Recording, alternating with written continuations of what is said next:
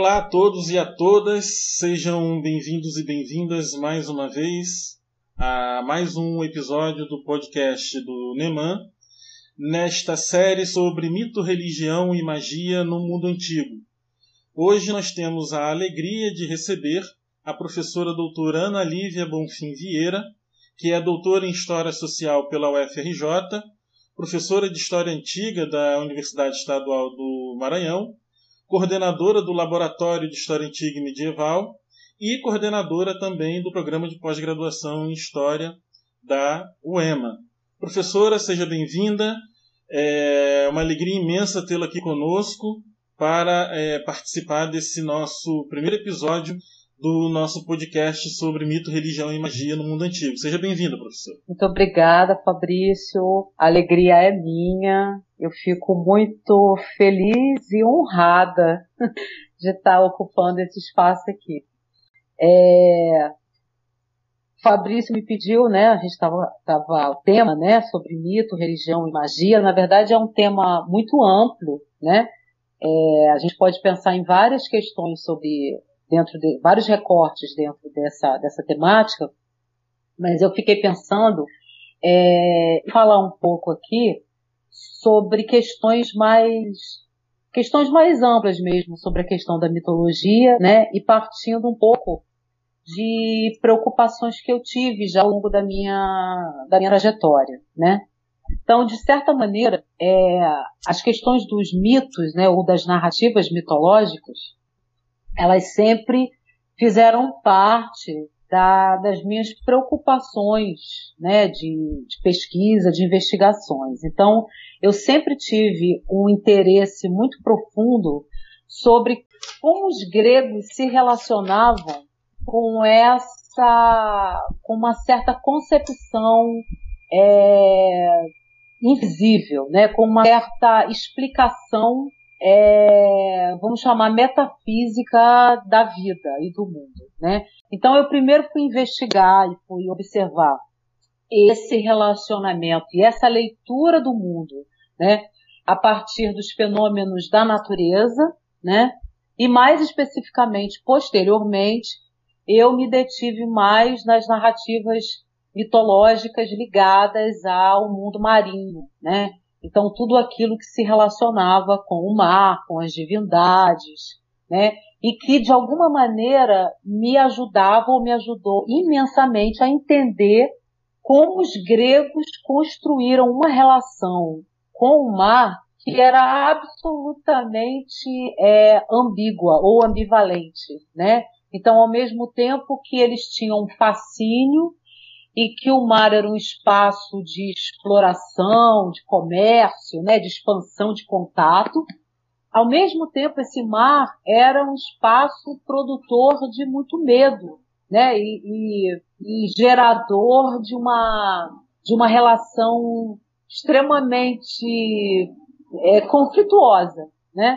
É, então, o que eu acho interessante é a gente lembrar é, como disse o Vernon, em, algum, em, algumas obras dele, né, como Mito e, e Religião, é, As Razões do Mito, né, ele lembrava é, que os mitos eles são narrativas sem fronteira, né, quer dizer, as narrativas mitológicas elas não têm necessariamente constrangimentos, elas não têm limitações, né, e isso é algo que me que me apaixona e que eu acho que nós historiadores, sobretudo os historiadores da antiguidade, mas não somente, eu acho que a gente tem que se debruçar de uma maneira, a gente tem que voltar a se debruçar sobre as narrativas mitológicas, um pouco lembrando, né, dessa, de como Vernon, como Detienne trabalhavam essas narrativas, né, ou seja, como narrativas abertas, narrativas sem fronteiras, e, mais do que isso,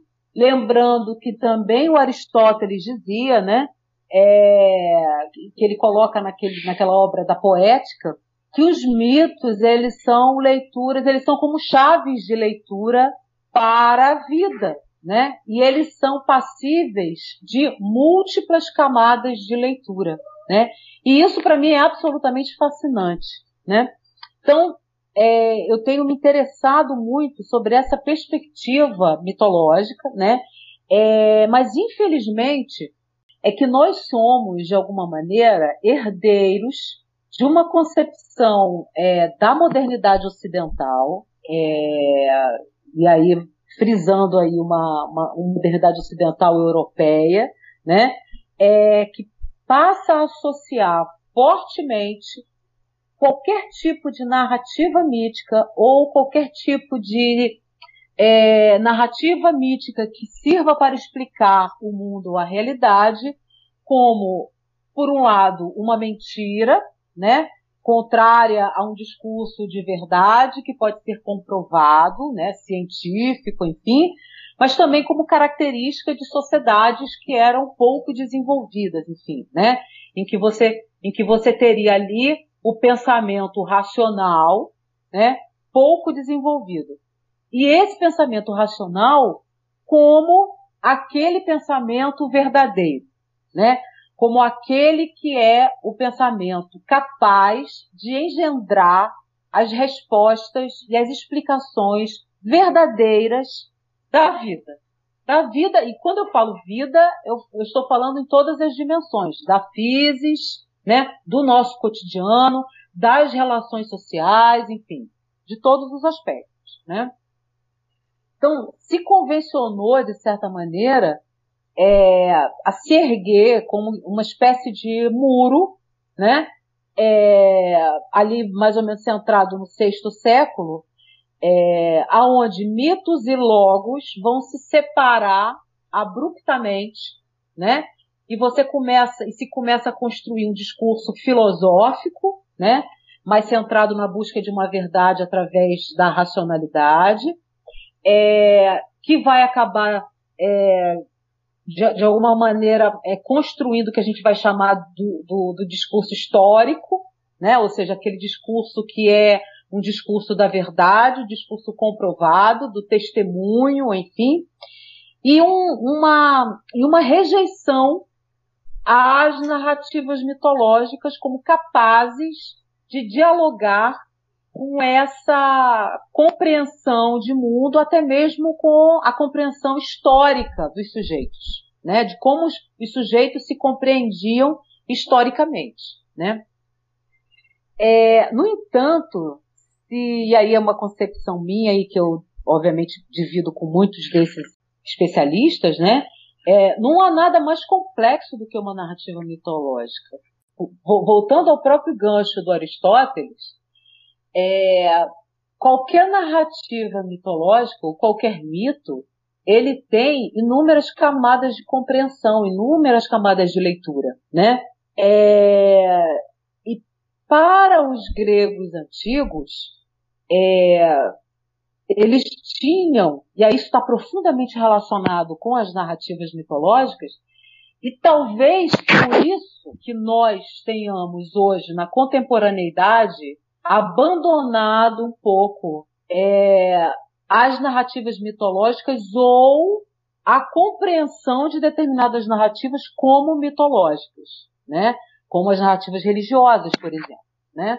Enfim, que são narrativas mitológicas, mas que nós aprendemos como um discurso de verdade, né? Quase como uma história passada vivida, né? Em algum momento, enfim. Mas os gregos, eles tinham, e acho, na verdade, ouso dizer que é, as sociedades da antiguidade tinham, de uma forma geral, uma, uma relação muito simbólica com o cotidiano, né? Ou seja, é, a vida, o mundo, as relações, a política, né, o plantar, o colher, o sair para alto mar, enfim, as guerras, toda essa dinâmica que, que, que a cola né, das sociedades, tudo isso era, era visto e misturado de uma maneira muito simbólica, né? É, plena de simbolismos. Então, o mito, de certa maneira, é uma representação desses simbolismos, né? É quase como se fosse um, um raio-x né, desse simbolismo que, que une e que é uma cola é, das sociedades, né?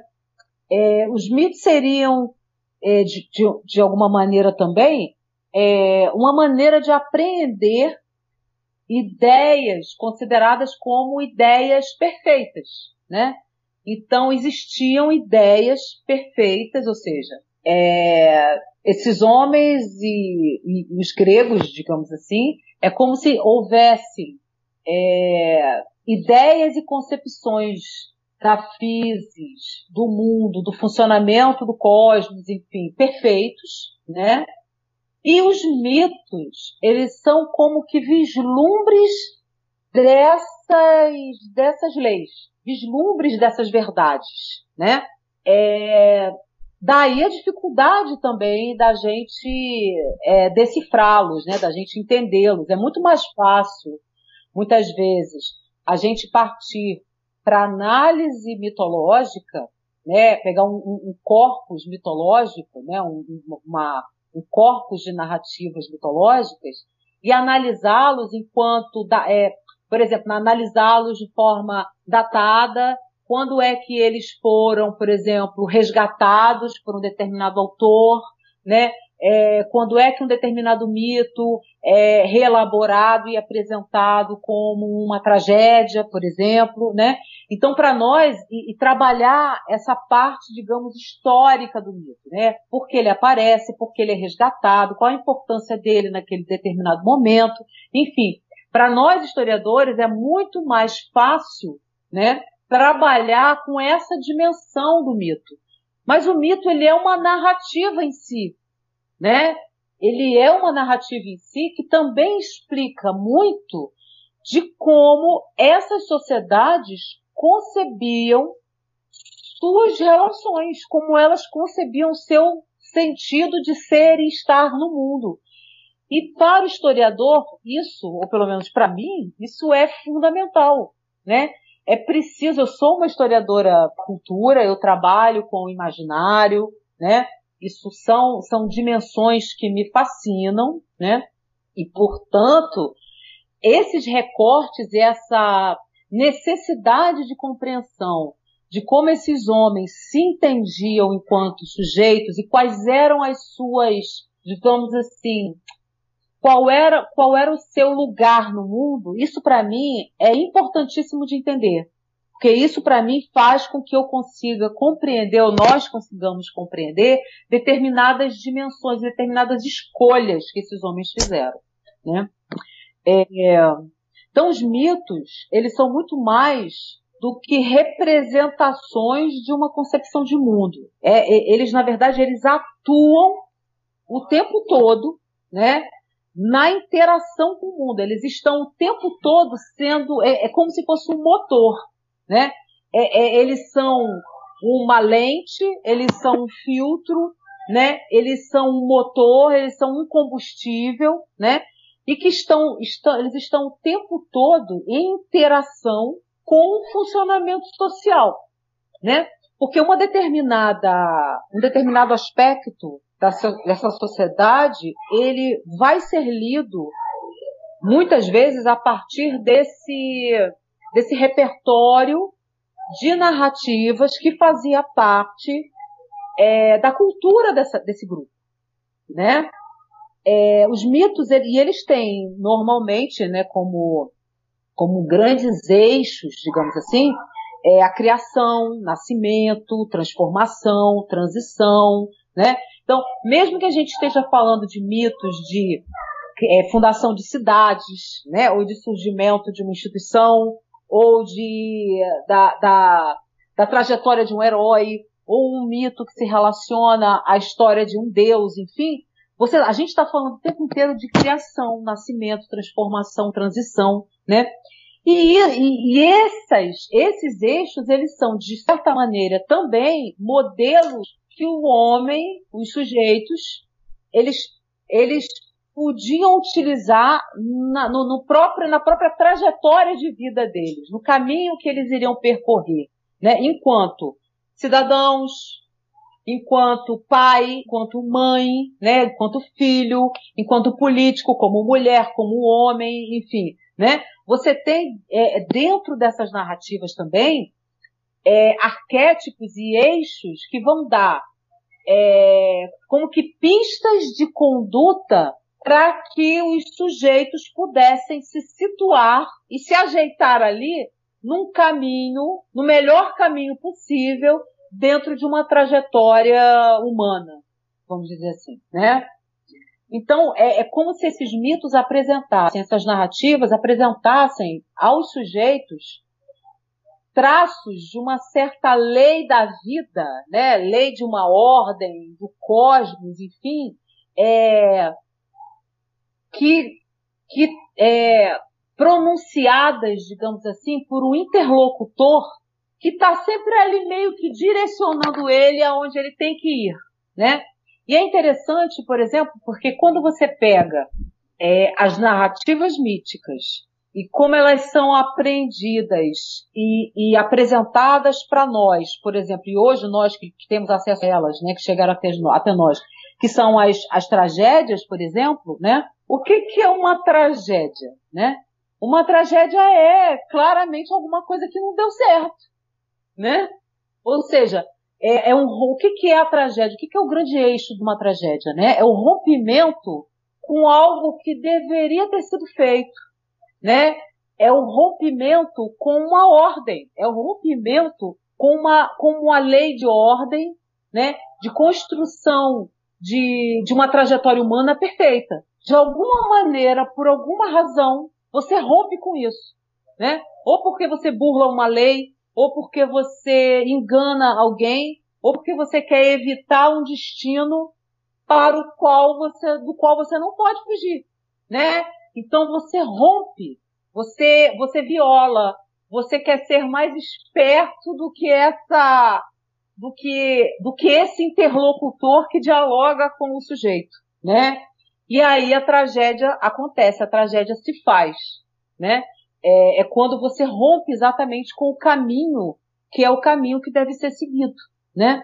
E aí é muito, é muito interessante porque aí a gente pode pensar enfim, em todas, aí você vê meu tempo, tá, Fabrício?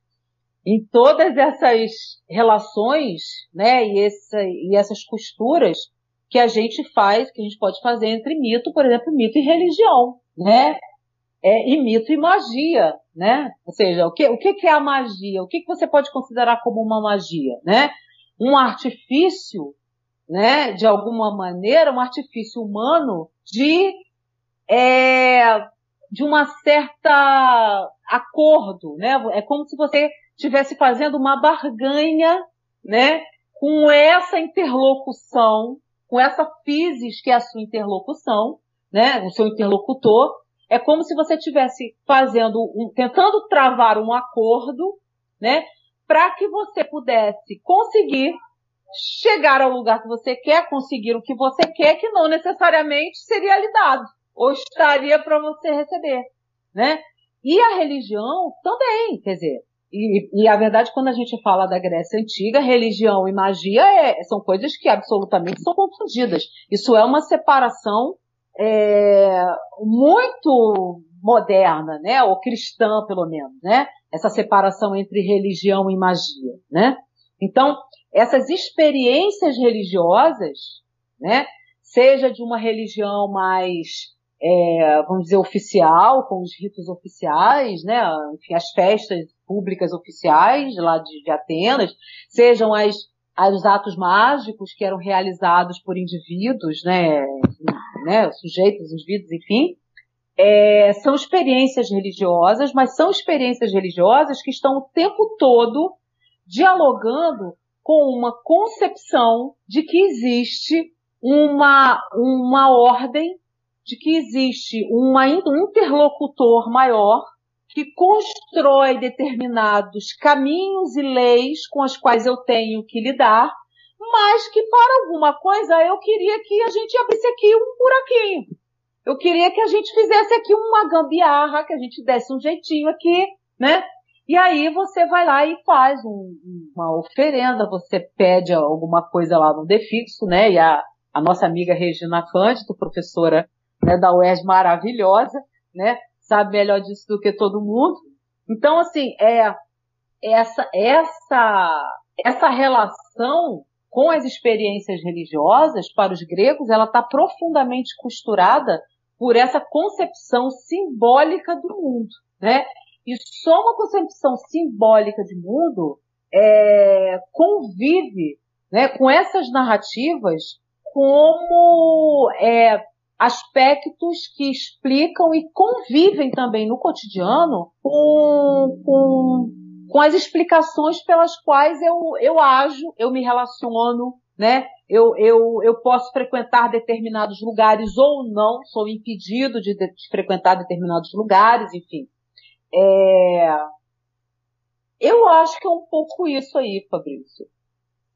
Entende? Eu não sei, se, não sei como é que eu estou de tempo, entende? Mas é, é mais ou menos isso que eu queria tratar, é, porque eu acho que é, nós historiadores, a gente um pouco que abandonou é, o pensar sobre esse tipo de, de racionalidade, porque não tem nada de irracionalidade nisso, né? E aí, por que, que eu acho isso importante, Fabrício, sabe?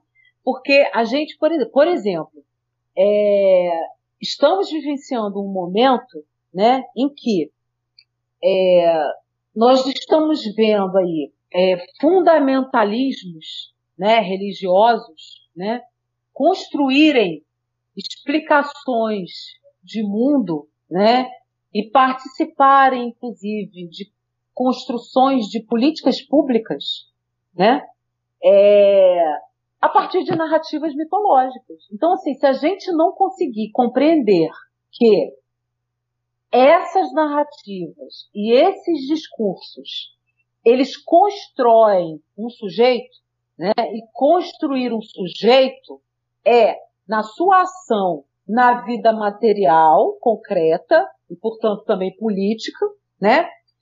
Mas essa ação concreta, material, na vida real, na vida política, ela é alimentada e estimulada por essa construção imaginária, essa construção de sujeito que ele faz, né? É, e que ele constrói noções de sujeito que são do eu e constrói noções de sujeito que são do outro, que, re, que se refere ao outro. E esse outro nem sempre é uma outra é uma outra possibilidade de mim mesmo. Esse outro, ele pode ser algo a ser destruído, a ser invisibilizado, a ser silenciado, né? A ser retirado da sociedade, excluído, marginalizado, em última instância, inclusive morto, né?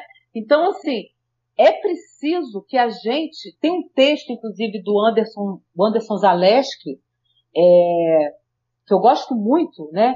É um texto onde ele, ele, entre outras coisas, ele reflete sobre como essa separação entre logos e mito, né, e um certo abandono, né, da, da racionalidade, é, o abandono que a racionalidade faz dessas narrativas, né, como faz com que a gente, de alguma maneira também, negue que é, todas as ações abomináveis que o ser humano é capaz de fazer esteja ligada a essa, essa racionalidade. Então, é, é, é quando nós somos, é, nós temos acesso de ódio e nós odiamos e, e, e cometemos crimes horrendos, enfim, há sempre uma, uma aura, né, de que aquela pessoa enlouqueceu, de que ela estava fora de si, de que ela estava, e aí vão ter várias explicações, inclusive as mitológicas, né? Que entidades te incorporaram, enfim, ou seja, é como se a relação violenta, difícil, excludente é, em relação ao outro, ela nunca pode ser explicada pela razão, porque a razão é algo quase que sacrossanto, né? É uma coisa pura, né? É uma verdade e a verdade é que não é, né? E nós somos os dois. Eu acho que nós somos mito e logos, Fabrício. Entende? Nós somos mito e logos. Nós temos uma leitura que é uma leitura simbólica e, e mítica mesmo. Entende? Das relações e, da, e do mundo. Entende? se a gente não compreender isso, porque os mitos também nos falam das nossas sombras, né? Os mitos também nos falam que nós somos capazes de ações grandiosas, mas que nós, os mesmos, esses mesmos, são capazes de ações tenebrosas, né? E boa parte das narrativas mitológicas, uma das camadas de leitura delas é exatamente essa, ou seja, a figura principal do mito é, é a única, é o único personagem do mito, né? Todos os outros personagens e todas as outras dinâmicas são, são dinâmicas internas dele que se, se expõem, que, que aparecem fora dele para serem tratadas, para que você lide com elas, né? E para que você é, consiga transformar aquilo que é ruim, que é mal, que é sombrio, né? Que é difícil, que a gente não quer ver, que você consiga transformar aquilo em uma ação humana, para que você se torne cada vez mais humano, né? Mas é interessante como e aí a reflexão do professor está tá embutida no texto dele, como quando a gente se separa dessa, dessa perspectiva, a gente se separa tão fortemente disso, e diz que esse tipo de pensamento não é nosso, né? Tudo que a gente pensa é sempre racional, histórico, científico e aconteceu, né? Quando a gente se separa disso, a gente ao mesmo tempo joga para essa dimensão todas as, as nossas ações que são socialmente reprováveis. E isso, e é preciso que a gente se debruce para entender isso né? E a gente vai entender isso entendendo a dinâmica das narrativas mitológicas e como as sociedades interagem com elas. E os gregos interagiam com elas de uma forma maravilhosa. Então eu acho que a gente tem que aprender muito. Eu acho que a gente olhar para os gregos, olhar para as sociedades da antiguidade, eu acho que a gente tem muito o que aprender com a forma como eles é, transitavam entre as várias dimensões do que a gente concebe como ser humano, tá? Muito obrigado, professora. É, eu tenho, na verdade, aqui é, basicamente duas, duas questões né, é, a, a, acerca do que a senhora brilhantemente nos apresentou. A primeira é Bom, hoje nós, nós tendemos, acho que a senhora abordou um pouquinho, mas eu gostaria que a senhora falasse um pouco mais. Hoje nós temos a tendência de estabelecer uma separação né, entre os campos da magia, o, o, campo do mito e o campo da religião. Né? É, como é que o grego, né, como é que esse, esse homem grego ele se relacionava com essas áreas? Né? ele, ele pensava o mito num campo separado da sua prática religiosa ou para ele isso tudo estava interligado? Não, isso tudo estava completamente interligado. Na verdade, é... eu gosto muito da imagem, que eu acho que é uma imagem do Vernon, que ele diz que para os gregos é, o mundo era o mundo dos deuses, era o mundo dessa é, é o mundo desse, de, dessas, é o mundo dessas narrativas, né? Os homens eram como que folhas soltas que pairavam nesse mundo que na verdade não é dos homens, né? É o mundo dos deuses, né? Então é como se os homens fossem inquilinos. E assim, e daqueles inquilinos assim que ora, ora o, o, o proprietário gosta, ora o proprietário quer botar para fora, né? Então, assim, tudo, é, mitologia, ou melhor, as narrativas mitológicas, é, a religião e a magia, elas estão absolutamente é, interligadas, né? É, como eu comentei aqui, a gente, inclusive, tem essa, essa prática, que talvez seja um didatismo é, ocidental, né? É, de separar o que é magia do que é religião, né? Porque a gente já tem uma concepção de religião que são das religiões monoteístas, né? Institucionalizadas, com dogmas, com, com ritos muito é, crenças e ritos muito fechados, né? É, aonde a verdade está comigo e se não está comigo, só está comigo e se você pensa outra coisa, então não pode ser verdade, porque se a verdade é única e ela está comigo, né? Então assim, essa separação, essa concepção de, de separação, né, é, em termos religiosos, para a antiguidade é, é mais complicado isso. Embora você, obviamente, você possa, quando você olha a antiguidade de uma forma mais ampla, não só para os gregos, mas você olha a antiguidade de uma forma mais ampla e você percebe, percebe as diversas é, religiões, digamos assim, ou experiências religiosas, é, é lógico que você vai identificar as diferenças, diferenças de concepção de Deus, enfim, uma série de questões.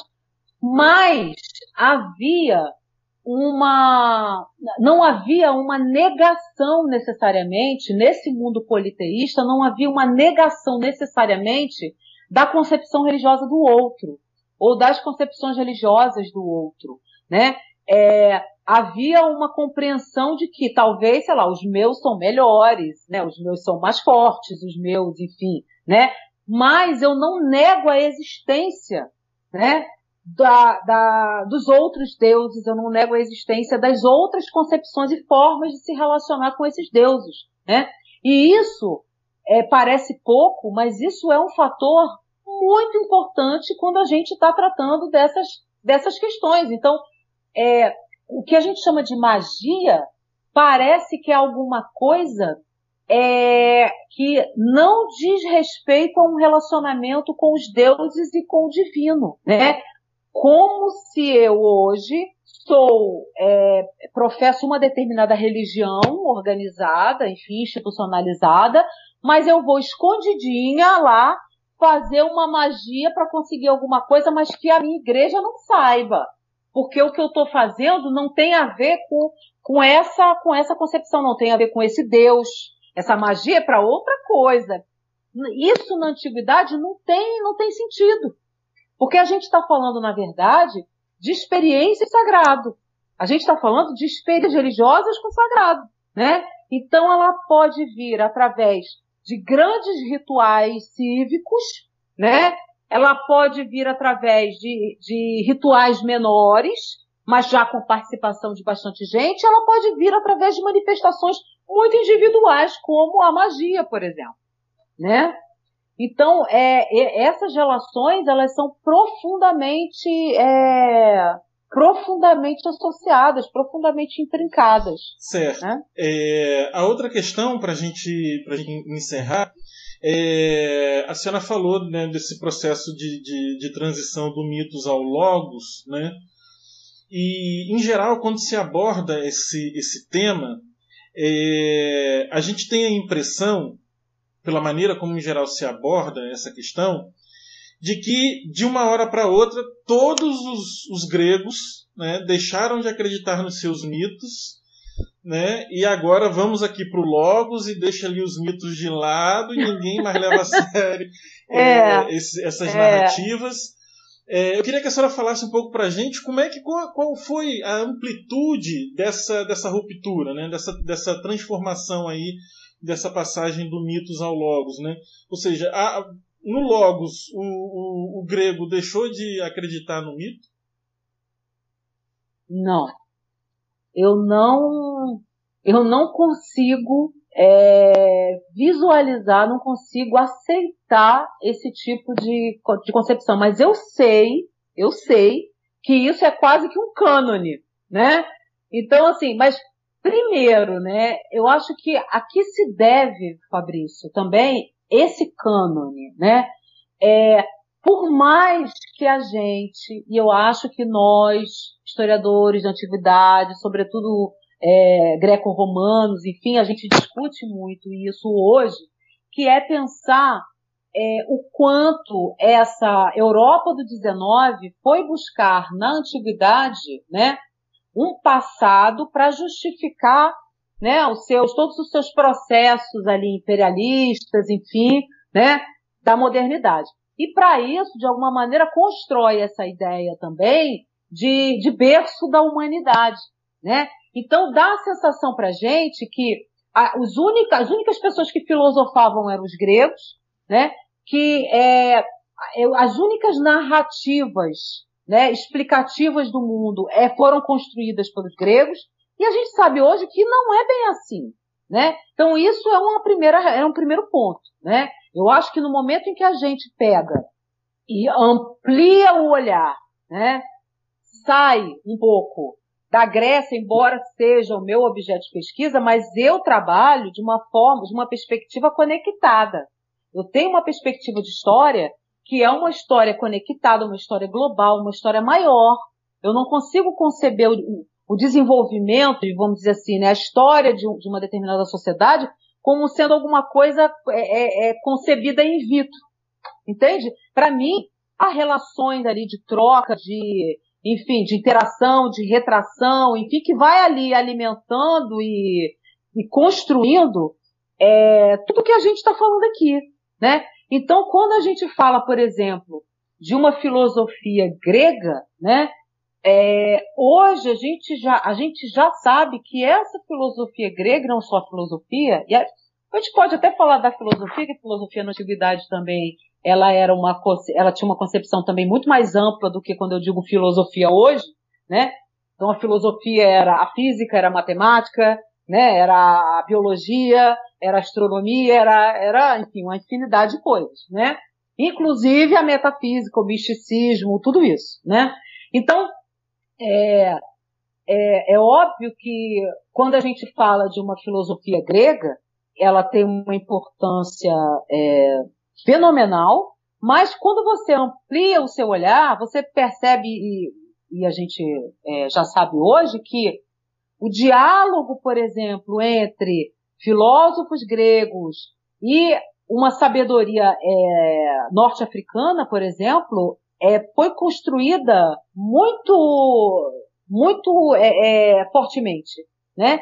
Então, assim, existe uma interação não só com o norte da África, com o Egito, por exemplo, mas também com o que a gente vai chamar hoje de Oriente Médio, né? Então, muitos filósofos que a gente chama de gregos, né? Na verdade, eles eram filósofos orientais das colônias gregas, enfim, né? Então, assim, é, o que você vê, na verdade, é uma interação de saberes, né? Que, que é muito difícil a gente dizer assim, ó, Lá no sexto século houve um rompimento do mito com Logos, e aí a partir daquele momento, na, na noite lá que rompeu, todo mundo foi dormir mitológico, e no dia seguinte todo mundo amanheceu racional. A gente, eles riam e diziam assim, meu Deus, como acreditamos naquelas coisas até ontem. Isso não existe. Isso não existe, né? Então, primeiro, eu acho que essa concepção, ela se mantém porque apesar da gente desconstruir e, e, e pensar na história com todas as suas conexões, a gente ainda está muito preso, né, é, a uma ideia de que todas essas esses saberes surgiram na Europa, entende? Então, isso é um ponto, tá?